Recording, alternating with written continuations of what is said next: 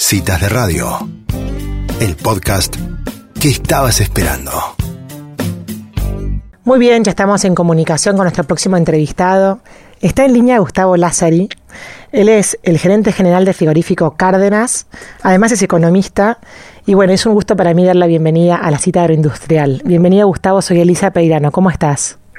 ¿Qué tal Alicia? Gracias por llamar, ¿eh? Muy amable. Soy Elisa, corrijo porque si no después acá me, Ah, Elisa, me gastan. perdóname, perdóname. Disculpame. Nada, por favor. Bueno, Gustavo, eh, antes que nada, o sea, vamos a hablar de varios temas en esta entrevista, pero quería que nos cuentes un poquito sobre, sobre este frigorífico Cárdenas que está ubicado en Mataderos, que es una empresa familiar, tengo entendido, ¿no? Una empresa familiar, desde el año 64, yo nací en el 66, o sea que casi toda una vida acá adentro. La empezó mi viejo y bueno, la continuamos mis hermanos, yo. Y bueno, una pyme no, no, eh, digamos, no tiene nada distinto de cualquier pyme que, que está en Argentina con las vicisitudes propias. Fabricamos fiambres, compramos eh, cerdos, cortes de cerdo y los transformamos. Y bueno, nos tocó transformar la carne de cerdo, otros transformar otros productos, otra cosa, y es, es lindo, es parte, digamos, de, si se quiere, una mini parte, pues somos una pyme de, de, de, de la cadena agroindustrial, eh, con los desafíos lindos, ¿no? Yo digo que en las empresas siempre hay dos estrés, el lindo y el feo. El lindo es el del el quilombo del laburo, que tenés que bajar los costos, tenés que competir, te, te tiene que salir mejor y no tiene que haber errores. Y el feo es eh, el que te imponen de afuera, que decís, ¿para qué? ¿Para qué me tengo que fumar esta? ¿no? Que no, no, no tiene mucha utilidad productiva, pero bueno, eh, hablo de impuestos, hablo de normas, hablo de, de cosas raras y que, que realmente nos ocupa cada vez más parte de nuestro día, que es una gran pena. Ujú. Gustavo, y ustedes hacen eh, chacinados de, de cerdos que de toda una granja de alta tecnología de Córdoba, ¿verdad? Bueno, la mayor parte de los cerdos vienen de Córdoba, no, Ujú. no es nuestra la granja, ¿no? Es un proveedor. Eh, y si no, cortes que le compramos a, a- a- a Ciclo 2, que, que se dedican. Viste, porque eh, el cerdo tiene. Es, genial, esto a mí me encanta el mercado. Pues el cerdo tiene dos, obviamente tiene dos, dos paletas, dos jamones, y a veces te das cuatro, entonces tenés que salir a comprar cortes por otro lado. Y el mercado se acomoda, es increíble, es algo realmente fantástico. Pero bueno, eh, somos más jamoneros, con lo cual estamos comprando más, más jamones que, que otros cortes. Y bueno, la cuestión es encontrarle siempre la mejor forma de industrializarlo, de darle más valor a la materia prima y estás- tam- estamos innovando con, con, con cierta velocidad. Lo- lo- los más chicos tenemos esa ventaja, ¿viste? Claro. somos más como las cucarachas. eh, O sea, no nos morimos rápido porque no nos pisan, pero porque te vas escabullendo en, en, en- en otras modalidades, otros cortes, otras formas de comercializar, que bueno, requeri- requeriría más flexibilidad de los organismos de control. Ese es el problema. Nosotros Claro. somos más flexibles que el Estado y a veces te traba que te falta la etiqueta, que, que, que- que le pusiste pimentón y no está declarado, y hay que hacer el trámite de vuelta. Bueno, esas cosas eh, realmente eh, en la micro se notan, se ven. Y que, a ver, un producto nuevo que vos no sabés si la vas a pegar o no, ya te sale 100 lucas de trámite. Claro, O sea, claro. viste como el chinchón que arrancás menos 10, bueno, acá arrancás menos 100. O sea, o sea, que puede fallar, porque obviamente uno no... no eh, vos estás inventando, tratando de inventar la pólvora para diferenciarte un poquito y te puede ir mal, obvio, pasa mil veces, es así. Eh, pero bueno, por eso la, la- la reglamentación debería ser más flexible, porque eso no- nos permitiría a muchos de nosotros, a todos, a todas las empresas, no, no, no, no es algo particular, eh, ir adaptándose a mercados cada vez más difíciles, ¿no? Claro, claro. Y, y a veces a, a- a- a mercados o sectores cada vez más inviables, porque te revientan impuestos, tenés que salir a buscar cosas de mayor valor agregado, y bueno, eso es creatividad, ¿viste? Eso es, no hay vuelta. Por eso, por eso es parte del estrés lindo, ¿viste? La, la joda cuando es el estrés lindo lo, lo contaminamos con el estrés feo. Bien. Me dijeron que había una historia atrás del nombre del frigorífico de ustedes. Tengo un dato. no tengo, no, no lo tengo muy, este, muy, pues el frigorífico se llama Cárdenas y nosotros somos italianos, ¿viste? No tienen realmente nada que ver. Pero en- no sé por qué bien, pero la- el dato empírico, acá, acá en la zona de Mataderos, todos los frigoríficos tienen el nombre de las calles. ¿no? Y, y lo más lindo que hasta se mudan los frigoríficos, y entonces el frigorífico Carué capaz que queda en la calle Guaminí, ¿viste? se van cruzando. Claro.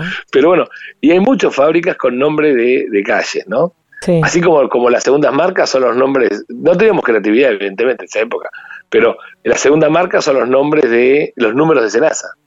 Ah. Entonces vos, ves marcas, yo te la nombro, yo soy Lloro 45, es, es la, habilitación número 45, el Torgelón 58 es el número de Senasa 58, esas cosas que nos quedó. Que en el caso de eso fueron las primeras, terminaron siendo primeras marcas, o poner una marca muy, muy, muy, muy respetable, pero en el caso mío, por ejemplo, mi segunda marca es el número de sanitario, qué sé yo, son cosas así de, de, tradiciones, ¿no? no sé, no tiene mucha explicación. Del oficio. Y Gustavo, el, vamos a contarle a la, gente que si se meten, digamos, en las redes de ustedes van a ver como distintos packaging, como hablabas recién de, los, de la innovación, digamos, de las pymes para poder eh, agregarle valor a la industrialización. ¿El mercado de ustedes, eh, dónde, se, de, dónde comercializan más sus productos? ¿En Capital? Mira, nosotros tenemos el fuerte lo que es Capital y GBA, y tenemos, como somos una fábrica chica, nosotros decidimos decir, bueno, vamos a, lugares donde no molestamos y donde podemos de alguna manera crecer o desarrollar y que el distribuidor se sienta cómodo con nosotros porque no va a ser una marca prostituida porque no no no, no la tiene no la vende nadie somos una fábrica chica yo tengo mucha venta en, en, interior en, en, Rosario en, ciudades donde hemos podido conseguir clientes, ¿viste? No, no, por, no por estrategia. Por estrategia solamente fuimos a la Patagonia. Y realmente nos fue bastante bien. En cada ciudad, mediana, chica o grande, hicimos un cliente solo. Listo. El que está, queda. ¿No? Con lo cual le respetás la zona al tipo sin tener contrato de exclusividad ni, ni con nada. O sea, nada más esos acuerdos de palabra, de, de honor. Y, y, realmente funcionó bien. Tengo buenos clientes en Bariloche, en Comodoro, en Trelew. Eh, Río Gallegos, en la isla. Eh, con lo cual, y también lo quiero replicar en, la provincia de Buenos Aires, donde no estoy, no, estoy muy consolidado, eh, que me gustaría, digamos, que yo, eh, en tu ciudad, conseguimos un distribuidor, listo. O sea, ese tipo no se toca más, y por más que me llamen los vecinos, otros no le vendemos, ¿no? O sea, eso se respeta. Y eso nos dio realmente mucha, mucha tranquilidad y mucha historia con el cliente. Yo, mis clientes tienen un montón de años, ¿viste? Todos, todos tienen más de 10 años. Digamos, eso es bueno. Y ahora, con el tema de la pandemia, lo que hemos hecho, eh, ¿para qué? Ya empezó la vida, joder. Eh, lo que hemos hecho es, eh, hemos hecho una venta de delivery, porque realmente los primeros días fueron patéticos. Nos pegamos un susto ah, bárbaro, seguimos medio asustados, ¿no? y, hemos hecho una, venta de delivery desde a la familia. Ah, mira qué bueno. Eh, y nos encontramos con una, con una buena sorpresa. Lo veníamos desarrollando, la verdad, más entre amistades, amigos y como prueba piloto, porque a veces teníamos miedo de que sea medio incontrolable. Pero la realidad es que nos, nos, dio un buen, buen resultado. No, no lo hacemos algo masivo, vamos por grupo de WhatsApp, despacito, y estamos apuntando a una, a una clientela, digamos, eh, de nivel alto, porque lamentablemente Argentina lamentablemente se está empobreciendo y lo sabemos, ¿no? De hace mucho tiempo, y, se complica un poco vender proteínas cárnicas a cada vez más gente, más, cantidad de gente de la población. Mm. Hay que ir con precio muy bueno. Estas firmas, las chicas no tienen escala para tener precio, precio bueno, con lo cual tenés que especializarte en otro tipo de productos. Claro. Eso es un poco como estamos entendiendo nosotros ahora la cosa, ¿no? Gustavo, ¿y hacen algo para exportar? ¿Logran exportar? Eh, nosotros no. La verdad, no, y te voy a decir honestamente por qué. No me dan el cerebro para empezar a pensar. Esa es la realidad. Eh, no es algo que, por las habilitaciones que tenemos, podríamos tranquilamente encarar mercados de producto terminado que no requiera un prelisting, ¿no? que no requiera visita, o si la requiere nos meteremos en alguna vaquita para, para, para solventar el gasto. Pues la realidad es que no me está dando la cabeza a mí, más para mí. Es lo que te decía antes, está el estrés bueno, que ojalá pudiera pensar en eso, y el estrés malo te liquida, ¿no? No estás todo el día, qué sé yo, no, no, estos tiempos no, no puedo ni pensar realmente. La industria, en general, es poco exportadora. Hay algunas fábricas que está haciendo hoy, eh, te hablo de producto terminado, eh, de fiambres. Eh, está haciendo alguna experiencia casi piloto y metiéndole mucho pulmón. Te estoy hablando de cinco firmas. Lo que sí se está exportando cada vez más es la materia prima pero ahí ya no, no, no me compete, no, no, es algo que yo pueda hacer. Claro, claro. Está bien. Gustavo, volviendo al principio que hablaba de, los desafíos feos y los desafíos lindos. Aún con desafíos feos, digamos, aún con desafíos feos hay empresarios como usted que, mm, que igual, digamos, habla de producir en Argentina, que a veces parece inviable, como decía. Eh, ¿Y qué hace un, un gerente de un frigorífico dando clases de economía en tu idioma? Que invitamos a la gente que se meta en, el perfil de Instagram para que lo para que vea a qué me refiero. Mira, te voy a hacer con, hablar con eh, transparencia total. Yo tengo formación de economista, estudié economía casi como hobby porque me gustaba, no ejerzo el eh, trabajo de economía profesional, no, soy consultor económico ni mucho menos. Siempre dediqué como hobby dar clases en las universidades y ahora que vino la pandemia y que vos tenés que dejar toda la vida en la fábrica, toda la vida significa la vida, la guita, el tiempo, lo que haya que dejar, porque las pymes, y más que nada las pymes eh, familiares, y, para colmo las italianas, digamos, tenemos esto, que la, empresa es parte de la familia, o sea, la sobremesa se habla de esto. Los psicólogos dicen que está mal, pero bueno, ¿qué quieres? Cloname, capo, no, te, no lo puedo resolver. Y mis hijos, mis hijos, para que tengas una idea, el castigo a mis hijos cuando eran chicos era no venir. No venir el sábado.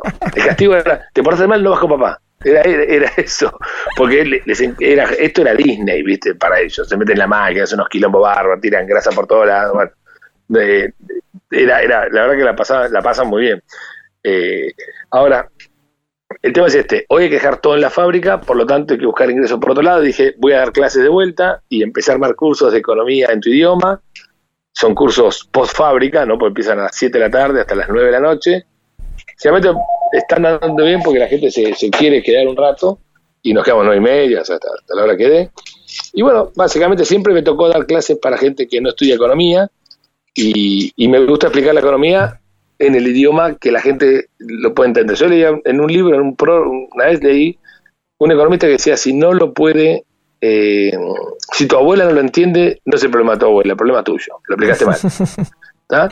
y me gusta explicar la economía lo más simple posible. Son lecciones básicas de economía, a ver, no es una cátedra universitaria, si bien saco todo el material de ahí, por supuesto, pero son nociones básicas para que la gente le pierda el miedo, agarre algunas lecturitas, se entusiasme y empiece a entender cuando los políticos te chamullan, ¿viste? Por lo menos eso lo vas a saber seguro.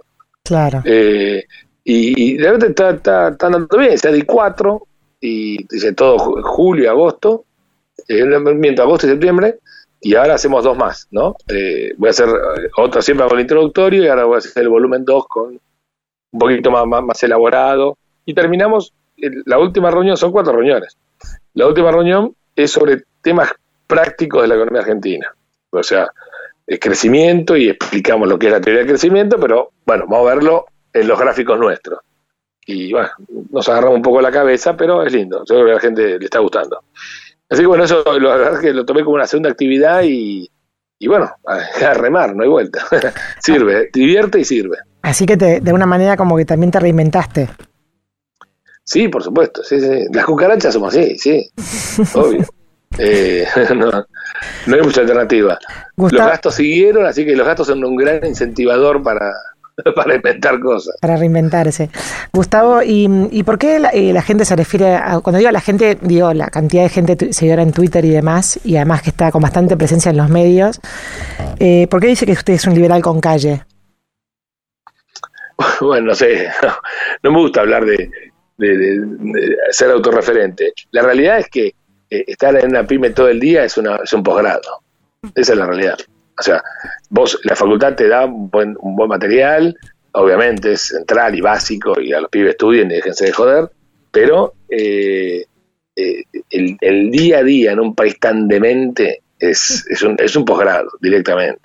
O sea, para mí es, yo, te puedo decir que los cash flow no, eh, no, no son eficientes o lo que vos quieras, pero cuando corres y si salías a llegar a un banco te das cuenta de lo que está diciendo. O sea, hay una, vez una persona me, definió como una persona que habla del dolor de muela porque le duele, no porque lo estudió, ¿viste? Es así. Claro, claro, Pero, a ver, eh, en este sentido no, no tengo más calle, ni, ni, más vida, ni más sapiencia que cualquier oyente tuyo. O sea, eh, o sea, todo el mundo está en esta situación. Esa es la realidad. Eh, Gustavo, acá nos llega una pregunta de un, de un oyente que dice, ¿sale más caro echar a un empleado en la Argentina que divorciarse? Así más pregunta. Mira, yo te voy a hacer un cálculo que es increíble, porque lo hice, lo hice en el 2002 y ahora vuelve a tomar vigencia, lo volví a hacer, obviamente, da igual. Con doble indemnización, con doble. Vamos a, vos vas a un país normal, trabajás 20 años, de, emprendés un negocio 20 años, ganás plata, tenés 20 empleados, cuando cerrás porque querés cerrar, despedís a la gente y terminó. En la Argentina tendrías que despedir a la gente con indemnización doble, es decir, con 40, sueldos, 40 sueldos para cada uno, más los preavisos, etcétera. Haciendo los cálculos bien, una empresa hoy en Argentina que arranca con 100 mil dólares, moneda fuerte, gana 5% por año y al año 20 echa a sus 20 empleados que los contrató el primer día, le queda un X. O sea, todo lo que tiene de haber capitalizado menos los costos indemnizatorios le da X, ¿ok? Ah. En la Argentina, eh, si a la vez ese tipo en lugar de haber sido un empresario, ha sido un rentista, tiene 100 lucas de, la nada, se la regale yo, no importa, y gana todos los años 5%, pero tiene mala suerte en el matrimonio y todos los años se casa y se divorcia, se casa y se divorcia, se casa 20 divorcios, y en cada divorcio se divide mitad y mitad, le queda más plata con los 20 divorcios que con, que con los 20 empleados ahí te das cuenta que está mal diseñada la ley laboral, porque nunca vas a contratar gente en esa condición. ¿Me explico? Entonces, eh, la Argentina hace 12 años que no crea empleo. La Argentina no crea empleo del Mundial de Maradona, que era técnico. Es muy impresionante. Claro. Cuando lo ves así, vos hace 12 años y parece que no es nada. 12 años estaba, el viejo. Sí, sí, sí. Eh, eh, es muy loco. Y una, una, una, una, un sector económico, sector privado argentino, que no te emplea gente, casi desde que comenzó el siglo, y flaco, algo mal hay. Y no es un escándalo, a mí me pone loco no es un escándalo. Mm. Eh, pero bueno, eso es cosa que hay que arreglarlo urgente. Usted dijo, Gustavo, que, que para que la Argentina saque adelante hay que crear 5 millones de empleos. en seis años, mínimo. En seis años. Sí. Si fuera asesor, la cuenta. asesor directo del presidente, ¿qué le diría que sea la primera medida a tomar? Mira, el país son cuatro medidas a la vez una es una reducción impositiva violenta, 160 impuestos que sacarle un saque, y no, aunque te parezca una locura, no es una locura. Dos, hay que hacer una reforma laboral para el que no tiene empleo, no para el que tiene, para el que no lo tiene, y para ese tipo el impuesto al trabajo no puede superar el 15% y no puede haber indemnización por despido. Tres, hay que reperfilar toda la deuda de las pymes y las personas. Hay mucha gente endeudada que no puede avanzar porque tiene una mochila más pesada que la espalda. Y cuatro, hay que hacer una desregulación total de la economía, de la actividad productiva, por lo menos para las nuevas actividades, por lo menos. un sistema, un foja cero de sistema eh, regulatorio. Eso es lo mínimo. Y, las cuatro cosas se pueden hacer, ¿eh? y las cuatro cosas te dan resultados a la semana empiezas a tener resultados. Muy rápidamente. No hay que esperar 30 años, esas cosas son una tontería. Si no, no tiene sentido. Claro, lo que pasa es que toda la, digamos, la estructura del Estado como está armada ahora, ¿no? que tiene tanta gente, tantos millones de argentinos que dependen del, digamos, toda esta, esta red de subsidios que se ha organizado y, se ha sostenido durante los años, es como que no ven la forma de poder eliminar los impuestos que, que saque la, digamos, el aporte este del Estado, del sector privado del Estado para que justamente banque a toda esta gente. Lo que pasa que tenemos que demostrar que bajando los impuestos recaudan más, que es lo que va a pasar. Claro. Y que con estos impuestos cada vez recaudan menos. Eh, hoy, hoy, si yo tuviera que decir al presidente, es así como estás, te estrellas. No hay ni una posibilidad que no te estrelles. De la otra forma, hay una posibilidad clara de que recaudes más. Y Argentina va a recaudar más el día que elimine ingresos brutos. Aunque parezca una locura. Y, y, parte del IVA vaya directamente a las provincias y a cada provincia que lo generó. Basta de coparticipación, de estupidez. Es una tontería. Eh, y ojo, porque la gente que trabaja, que eh, a mí se me pone como, piedra, como limitante la cuestión de, los, de los planes. Vos tenés que demostrar que la ventanilla de la oportunidad es más grande que la ventanilla de la dádiva.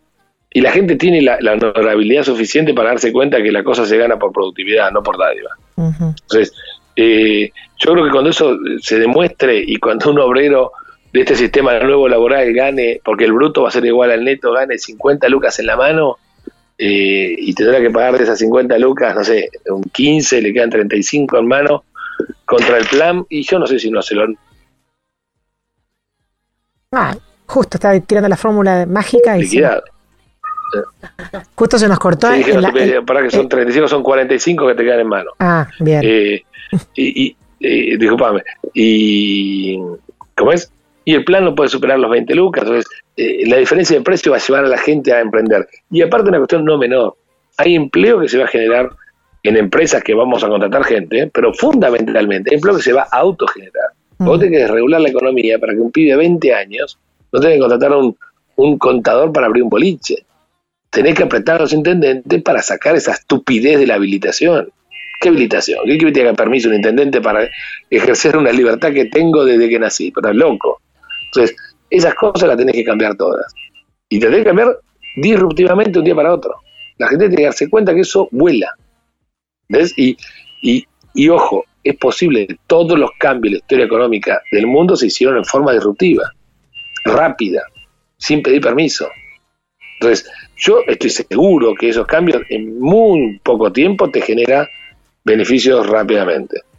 Y la gente una vez que empieza a ver los beneficios, el cambio se consolida y chao, no lo saca más. Eso hay que animarse. Es- Esto es cuestión de ánimo y de voluntad política. Bueno, vamos por todos esos lindos desafíos, Gustavo, que, que acaba de, de expresar con tanta clar- claridad al aire. Muchísimas gracias por esta entrevista en Citas de Radio. Bueno, gracias y cuando quieras de vuelta. ¿eh? Bárbaro, Vale. quedamos en contacto, adiós.